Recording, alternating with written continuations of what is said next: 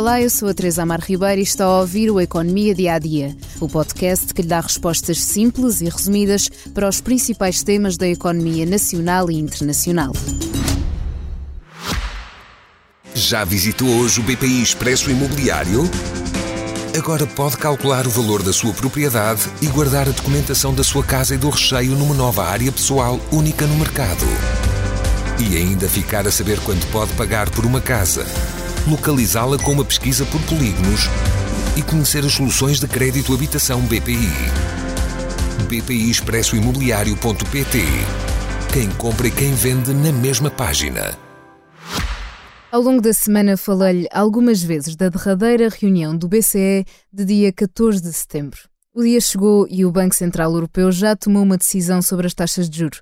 Pela primeira vez em vários meses havia expectativas de haver uma pausa, mas a decisão foi de mais uma subida e foi novamente de 25 pontos base.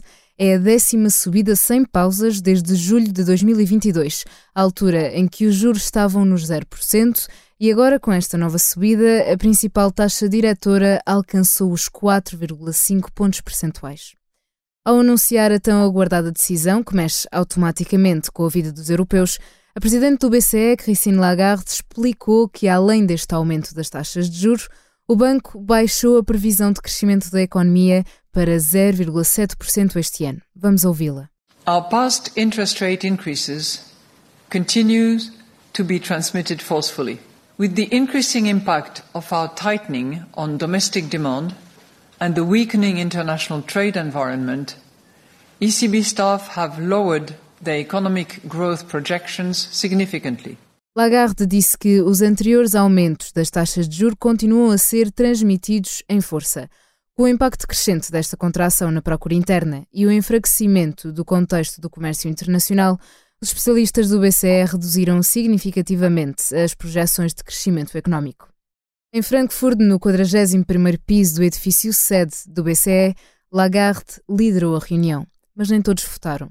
Os seis elementos da Comissão Executiva votam sempre, mas os votos dos governadores dos bancos centrais rodam. No total, são 20 e há sempre cinco excluídos.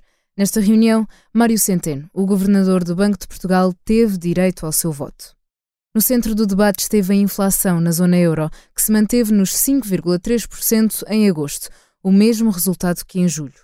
O Banco Central Europeu quer alcançar a meta dos 2% de inflação e é exatamente este tema que divide a mesa entre falcões e pombas. A expressão falcões remete para aqueles que defendem uma política monetária mais agressiva até a inflação atingir a sua meta. Por outro lado, as pombas são mais adeptas a olhar para as consequências dessa mesma política mais agressiva, preferindo maior cautela nas decisões de política monetária. Mas nas discussões também temos uma coruja, como se autonomeou Christine Lagarde logo na sua chegada ao BCE, já que não queria posicionar-se em nenhum dos dois lados. De todas as formas, a imprensa especializada tem-na associado aos falcões, dada a escalada dos juros, opção pela qual tem dado a cara.